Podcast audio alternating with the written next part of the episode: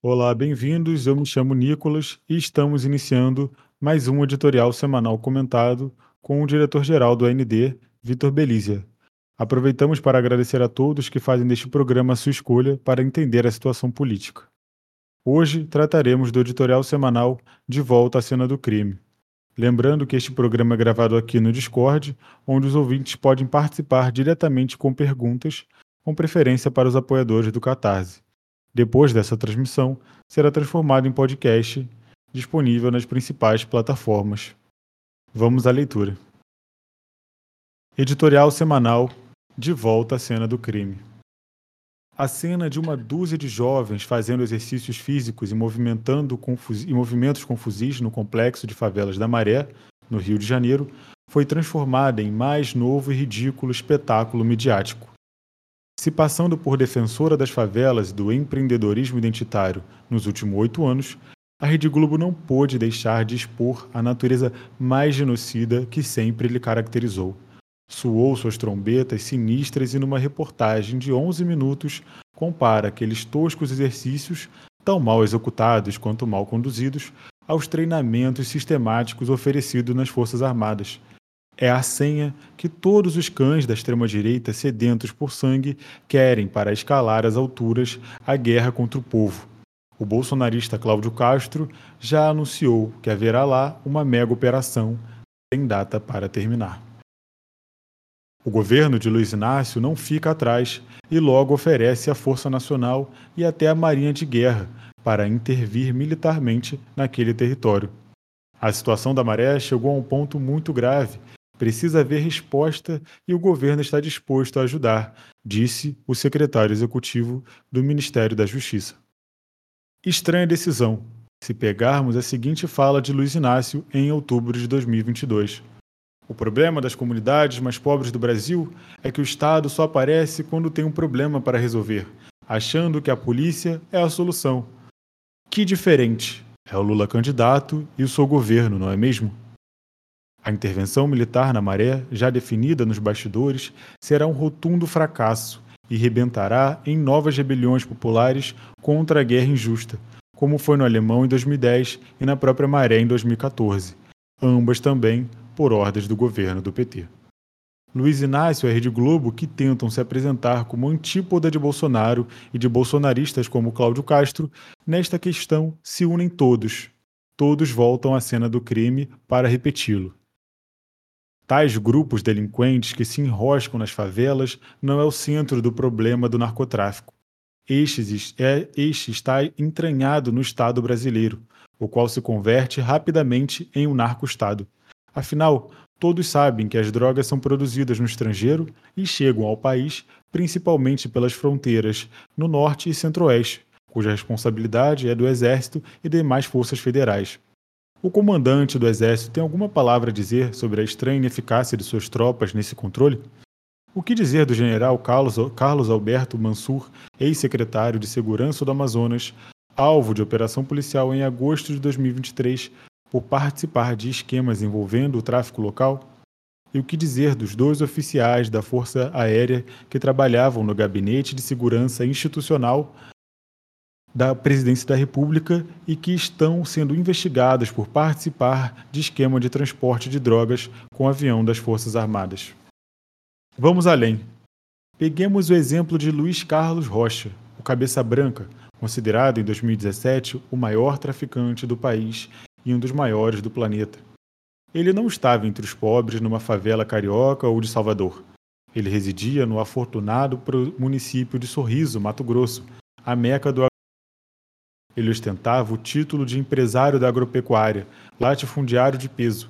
Os lucros do negócio ilegal eram lavados com o doleiro Alberto Youssef, o mesmo que fazia serviço similar com políticos enrascados na Operação Lava Jato.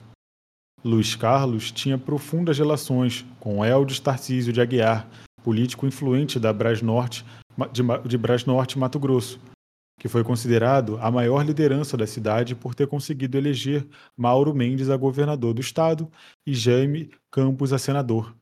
Não é demais mencionar que todos eles eram naqueles idos apaixonados por Bolsonaro. Luiz Carlos vivia com identidade falsa, subornando todas as autoridades quanto conseguisse. Alguém acredita que ele seja uma exceção entre seus pares? Estes são os verdadeiros alicerces do narcotráfico no país. Grandes empresários, latifundiários, autoridades do velho Estado, homens de posição que assistem às operações nas favelas na sua luxuosa sala de estar, vivendo como senhores de guerra. Agora, passo a palavra ao diretor-geral. Peço antes para todos mandarem suas dúvidas no chat ou peçam para participar do palco através da voz. Bom, saudações a todos. O nosso editorial traz uma mensagem bastante clara, que é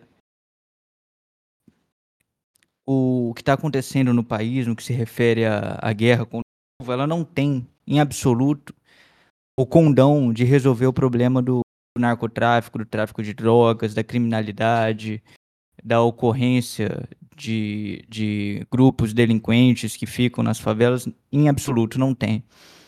Isso tem uma razão lógica clara que a realidade trata de evidenciar, que é, afinal de contas, o sustentáculo do narcotráfico, que, diga-se de passagem, é um negócio muito lucrativo, que, que movimenta bilhões por ano no Brasil, um negócio de tal monta não poderia ser operado sem envolver pessoas com grande capital. E essas pessoas, digamos, têm classe social. É o latifúndio, são os grandes financiadores dessa tramóia, né? E contam com não só a cumplicidade, mas com a participação ativa de autoridades. Isso não pode ser deixado de, de, de lado, não poderia deixar de ser dito, porque efetivamente um negócio que movimenta tanto dinheiro, toneladas e toneladas semanalmente de drogas passando pelas fronteiras, circulando por dentro do país, pelos portos, aeroportos. Ora, não é possível que isso ocorra sem que as autoridades sejam, né, no mínimo, é, é, benevolentes com essa operação. Né? Então, nós trouxemos no editorial o caso do Cabeça Branca, mas sem pretender reduzir a questão a esse cidadão. Ele não é o único, né? Tem uma reportagem que nós do A Nova Democracia republicamos na ocasião, que era do portal A Pública, uma matéria muito importante intitulada O vínculo do agronegócio e dos políticos, o, o tráfico, alguma coisa assim. A gente pode colocar na, na descrição depois o link. Que é uma matéria muito importante e lá é, os redatores, né, o portal traz à tona outros casos. Então, por exemplo, tem o caso do deputado federal Jabes Rabelo, cuja família construiu com origem suspeita um império financeiro na cidade de Cacoal, em Rondônia, e ele teve o mandato cassado depois que o irmão dele foi preso em São Paulo com 554 quilos de cocaína e com uma carteira falsa de assessor parlamentar com assinatura dele, do irmão dele. Então, essa família é, é, faustosa, né, bem alimentada, né, com, com muitos recursos é, no sistema financeiro, estranhamente tinha um dos seus integrantes com 554 quilos de cocaína. Enfim, é, não vamos julgar, né, mas fatos são fatos. O, o clássico e, e inesquecível exemplo do, eh, do helicóptero também com centenas de toneladas de cocaína envolvendo pessoas próximas a um ilustre, na ocasião, ilustre senador da República, Aécio Neves, é, é, no, no, no ano de 2018, se eu não estou enganado, 2017, não me recordo. É, a gente pode ver aí e trazer essa informação com, com mais rigor, mas que também, digamos, não é uma quantia que, que se possa justificar facilmente como consumo individual, né? Mas vá lá, fatos são fatos. Há outro caso, né, que, a, que a, o, o próprio portal A Pública traz também de uma pessoa bastante é, afortunada e com estranhos vínculos, né? Então vou é, abrir aspas aqui para o portal. Diz: preso em fevereiro de 2019 em Tucumã, no Pará, durante a Operação FLAC, o empresário João Soares da Rocha é apontado pela PF como um misto de traficante de cocaína, empresário do agronegócio, garimpeiro e comerciante ilegal de madeiras na Amazônia Legal. Segundo a PF, ele é parceiro do Cabeça Branca no tráfico, embora tenha o mesmo sobrenome, não é parente. O empresário é dono também de postos de combustíveis e da agropecuária Abelha Comércio e Serviços, fazenda dedicada à produção de gado de corte e grãos. É acusado de extração ilegal de madeira em terras indígenas. Em 2013, este empresário entrou para a lista suja do trabalho escravo. O relatório da Polícia Federal mostra que os lucros convertidos da cocaína eram lavados no agronegócio. Abre aspas, as investigações indicam que alguns investigados, em especial João Soares da Rocha e Raimundo Prado da Silva, preso também na mesma operação, investem o dinheiro adquirido com o narcotráfico na atividade pecuária, disse a Polícia Federal no relatório da dita operação. Então, meus amigos, não é um caso, né? A gente coloca no editorial. Alguém duvida que ele seja uma exceção? Não.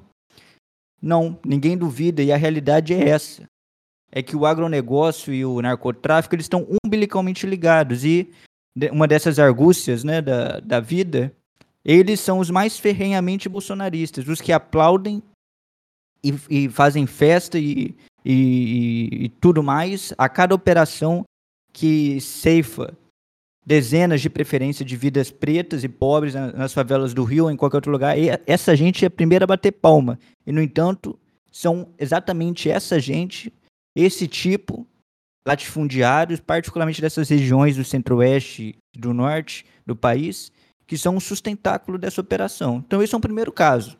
Quem pensa que pode haver qualquer diminuição da atividade é, do tráfico de drogas no país, aí eu estou falando do tráfico, o tráfico mesmo, né, no atacado, está é, tá simplesmente corroborando com a podre estratégia de guerra aos pobres, né, que não tem nada a ver com guerra às drogas. Afinal, as drogas começam aqui, nestes latifundiários, e com eles a guerra não, não, não chega. Né? Neles a guerra não chega é, pelas mãos do, do Estado brasileiro. Né? Bom, isso tudo é dito, dito, conhecido, tem investigações, todo mundo sabe, os nomes são notórios, públicos, e não é possível que as autoridades responsáveis por isso, pela fiscalização nas fronteiras, não saibam onde colocar seus efetivos. Ao invés de ficar.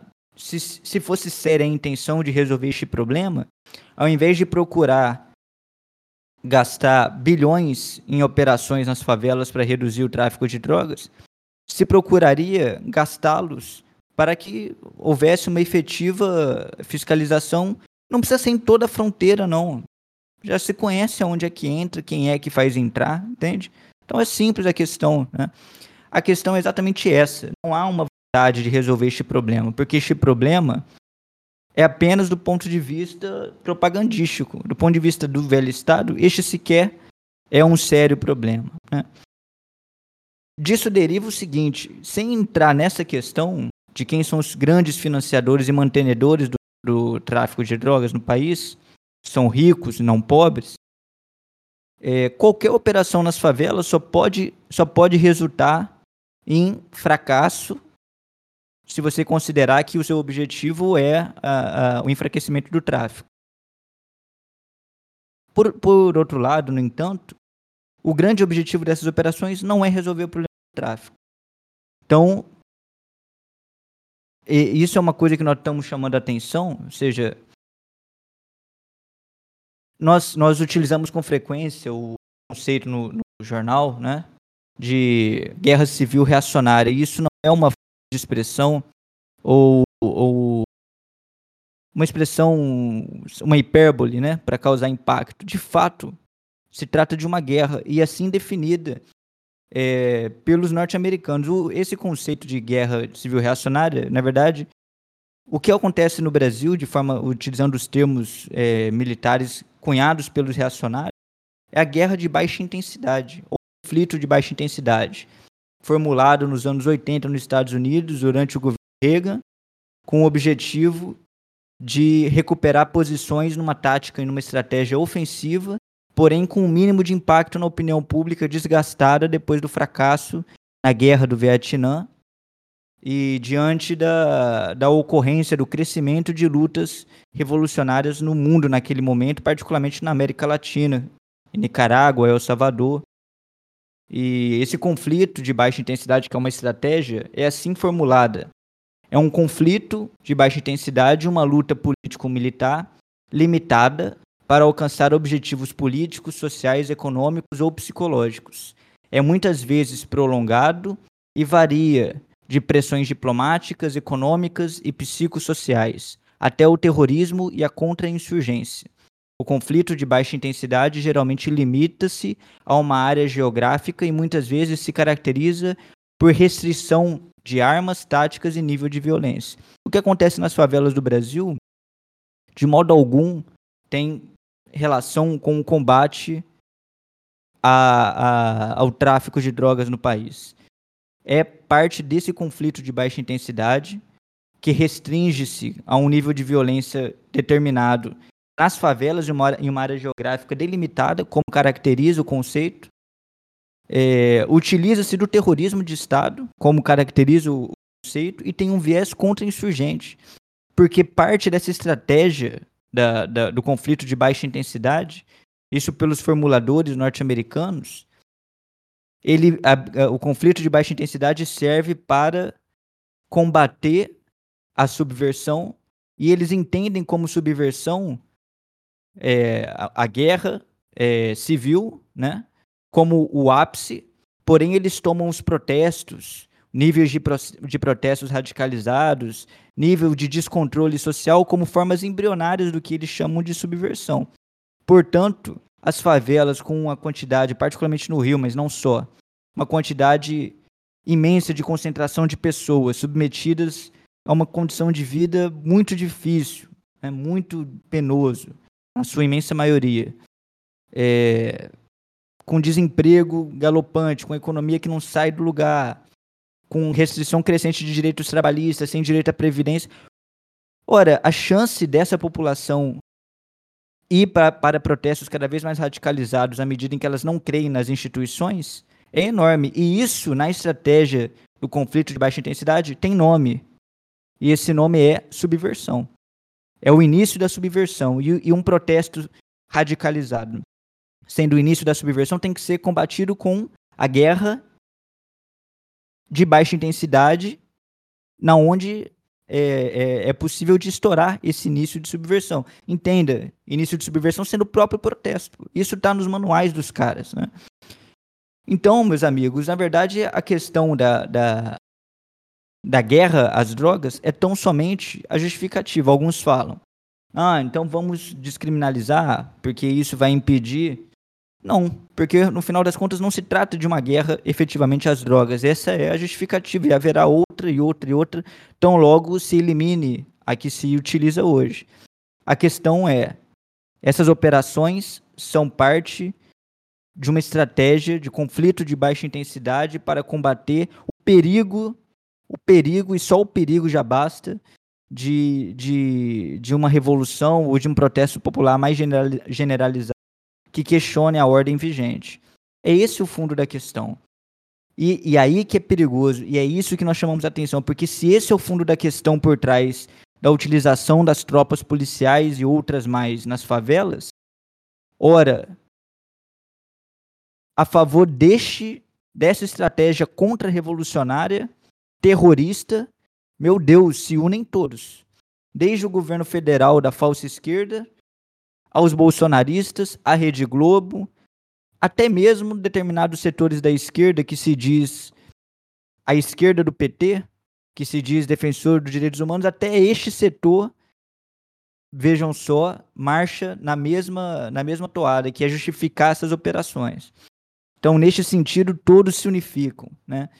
De fato, a defesa dos direitos democráticos para as massas populares dessas, de, desses territórios é uma coisa tão importante, tão negada, só pode mesmo ser obra da própria luta dessas massas. Né? Então, daí que nós chamamos atenção. Por isso que essa, essa policial que já está definida e vai acontecer, ela já está derrotada antes de começar, porque ela é parte da guerra injusta contra o povo, guerra não como um sentido, não num sentido de hipérbole, não no sentido de frase, frase grandiloquente, mas efetivamente é isso. Nos manuais deles eles caracterizam assim e nós não poderíamos nos iludir quanto a isso. Diante disso, só mesmo a luta popular poderia, é, num primeiro momento, é, dar um, um limite a essa sanha sanguinária. Né? Então, de modo geral, o fundamento do nosso historial é esse. E, e por aí nós, nós, nós desenvolvemos a nossa intervenção nessa questão. Quero agradecer é, ao diretor né, de, por propiciar nessa análise contundente, deixar mais claro o editorial semanal. É, temos alguns comentários mas antes do, de ler os comentários, queria fazer um, um chamado a todos que estão nos ouvindo a participar, né? E convidar os outros ouvintes a, e companheiros a ouvir e acompanhar o programa Propósito. O programa vai ao ar toda segunda e quinta-feira às sete e sábado às duas da tarde, com uma entrevista exclusiva. Este é o mais novo projeto da AND para atingir mais e mais a juventude e os democratas do nosso país. É só para reafirmar é, sete da noite, né? E sábado às duas da tarde. É, então vamos ler o primeiro comentário aqui, Pedro Torres. O velho Estado está ligado até o último fio com esses grupos. Não tem fábrica de armas na favela. Elas chegam lá de algum jeito. A Nimona faz um comentário e depois um questionamento em seguida. Ela diz: Desde o alemão, desde as instalações das UPPs, já ficou muito claro a opinião da direita sobre as favelas permitindo citar o MV Bill. Eu nasci do gueto e tô ligado desde cedo que na favela eles combatem com política de medo. É isso que eles querem que o preto, isso que eles querem, o preto calado, algemado e com medo. Dito isso, eu me questiono o quanto que essas reportagens estão ali só para normalizar as ideias neoliberais de violência contra a população periférica e principalmente no cenário político de discussão de privatização dos presídios, sabe? normaliza a violência contra o nosso povo, depois culpa a ineficiência do Estado, então abre tudo, todo um processo de privatização.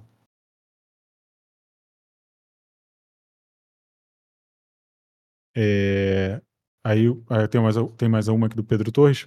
Saudações, saudações aos companheiros do jornal AND. Tenho acompanhado os eventos aqui no Discord, sempre com muito entusiasmo, saudamos. Os editoriais sempre são precisos. Aí ele faz uma pergunta como os companheiros descreveriam o papel do imperialismo yankee no tráfico de drogas internacional em geral e no Brasil em particular.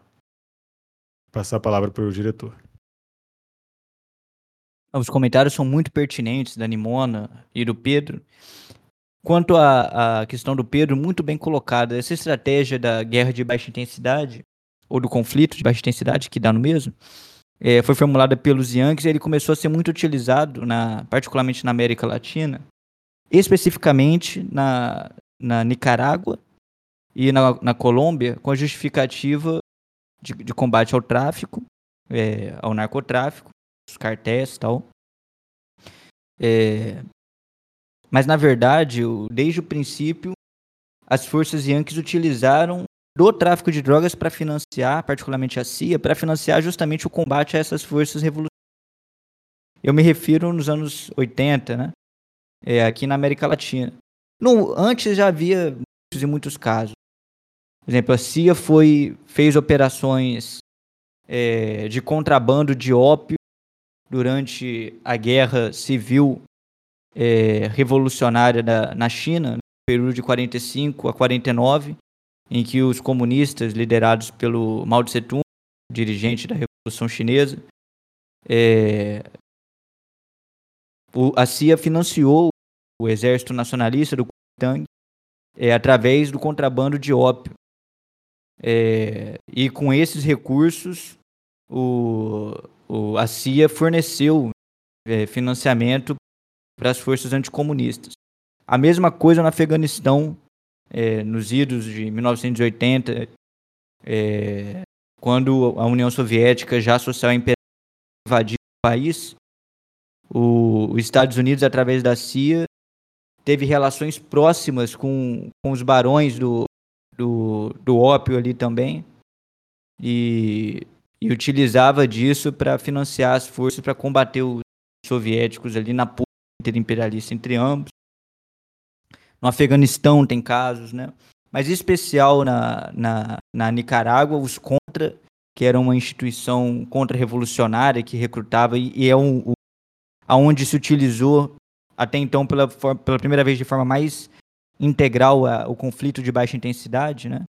O, os Yankees, através da CIA, financiaram é, de todo modo, né? Então fazia contrabando de cocaína através da, da Nicarágua, utilizava o dinheiro do, do, do negócio ilegal através dos cartéis, fortaleceu os, os cartéis ali daquela região que depois veio a dar num de cabeça para eles.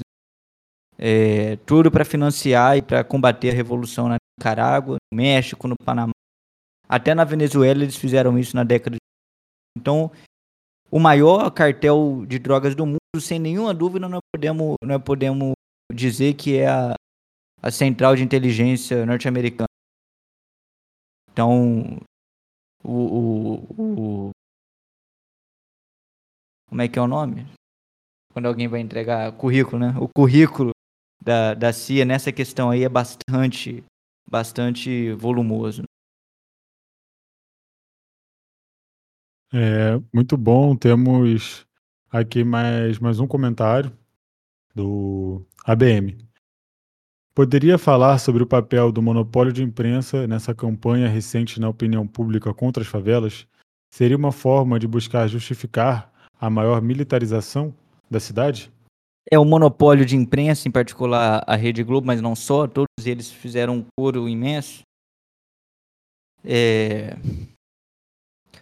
Olha, a opinião, o objetivo deles quanto a isso é.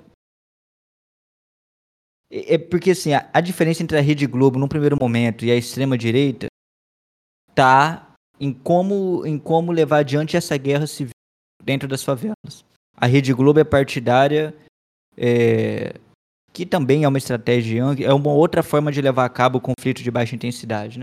Mas a Rede Globo acha que tem que entrar com cultura, com educação, com tal, tal, e botar, botar é, inteligência para combater o, esses grupos delinquentes que saem mesmo do controle do, do velho Estado e acabam se virando uma relação de pugna, né, de complemento.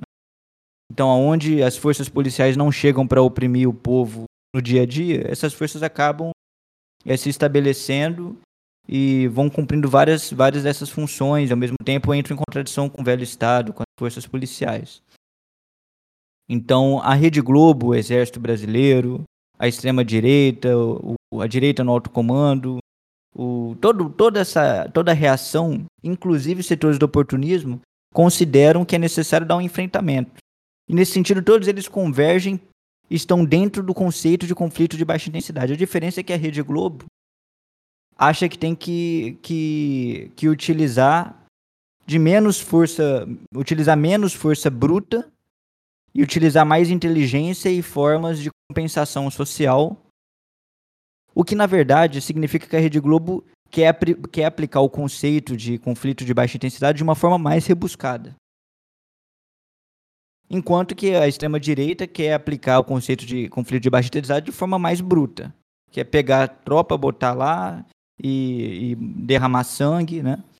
É, e se pegar inocente, pegou, né? E a Rede Globo à medida em que ela, em que ela defende a aplicação desse tipo de, de enfrentamento, que é dentro do conceito de guerra de baixa intensidade, também está se, se responsabilizando pelos efeitos colaterais, embora finja demagogicamente condenar os excessos policiais e tal.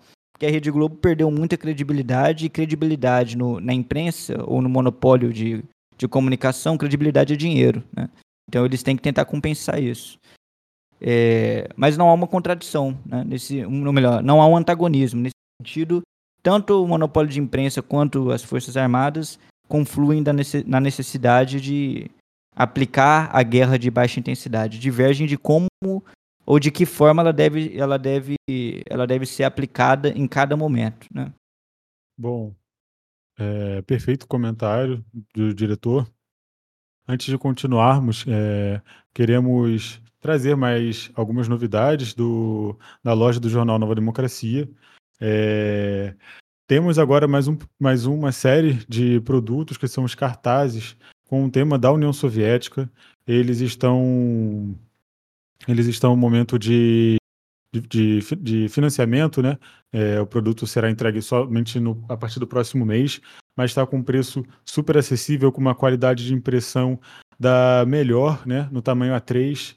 E em breve serão lançados outras e outras é, artes nesse formato para que a gente possa desenvolver a cultura popular, né, a nossa cultura histórica do proletariado. E confira, compre né, e apoie a imprensa popular e democrática. Bom, é, temos aqui mais uma pergunta. Pedro Torres diz: O companheiro considera essa mega operação na Maré como um prelúdio para uma futura intervenção militar no Rio? Estrito senso, isso já é uma intervenção militar, né? Porque são tropas policiais militarizadas. A polícia militar é militar mesmo, né? E à medida em que, em que se concebe como operações complexas, né? Com incursão e tal, isso já é uma intervenção e é militar. É, com forças federais, né? A forma como isso se reveste vai, vai aumentando o nível de, dessa intervenção. Se o companheiro se refere a uma intervenção militar como tropas das três forças armadas ocupando o território, essa, isso é muito claro. O destino é, do Rio de Janeiro, isso é invariável. Em algum momento vai chegar a hora em que as forças militares vão, vão ocupar e, e, elevar crescentemente a guerra contra o povo, porque não tem saída. Porque eles, essas forças reacionárias, as classes dominantes, se beneficiam do narcotráfico e, em função disso, nunca vão resolver o problema. Esse problema só vai crescer e vai justificar uma maior intervenção é, e, um, um, e um escalonamento crescente do nível da guerra de baixa intensidade. Então, a menos que as massas lutem, elas lutarão sempre com cada vez mais consciência. Somente essa luta pode impedir que isso aconteça. É, e claro, é, a reação vai tentar impor, é, porque no final das contas o objetivo dessas operações é justamente impedir o que eles chamam de subversão, como a gente demonstrou, que começa como protesto. Então vejam vocês, né? É, é uma situação que a reação, desde o núcleo central militar até as forças policiais, concebem o dia a dia das suas operações como uma guerra, o povo é, é o inimigo, e se a, a luta popular está crescendo, é inevitável que, que crescentemente que crescente será né, o, a força que, que a reação imporá né, para reprimir as massas. Né? Então, de certo modo, é, é um prelúdio, né? é, um, é um preparativo e a tendência é que cresça esse, esse, esse nível de mobilização militar da reação contra as favelas. Bom, vamos encaminhar ao encerramento. Agradecemos a todos pela participação em especial os companheiros e companheiras que fizeram dúvidas e contribuíram com a confecção do programa. Lembramos que os eventos, né, a nossa leitura, ocorrerá é, sistematicamente todas as quartas-feiras às 6 horas, exceto quando houvermos tiver algum problema, algum desencontro, e nós avisaremos com antecedência. Além disso, chamamos todos a contribuírem com o nosso sistema de apoio, Catarse, e no nosso site é, catarse.me é, agora eu vou lembrar exatamente o link, é, mas acho que é catarse.me barra apoio No site do jornal você também pode encontrar esse link. Lá tem as formas de apoio, as vantagens, é, o que você é, recebe de contraponto em cada uma das formas de apoio. É, e lá você pode encontrar. Então, mais uma vez, eu agradeço em nome do Jornal Nova Democracia e pedimos é, encarecidamente que compartilhem, é, mande para os seus amigos, companheiros de luta, professores, é, família, e passarei a palavra para se despedir. É isso. Então, muito obrigado a todos. A gente agradece. E até uma próxima oportunidade.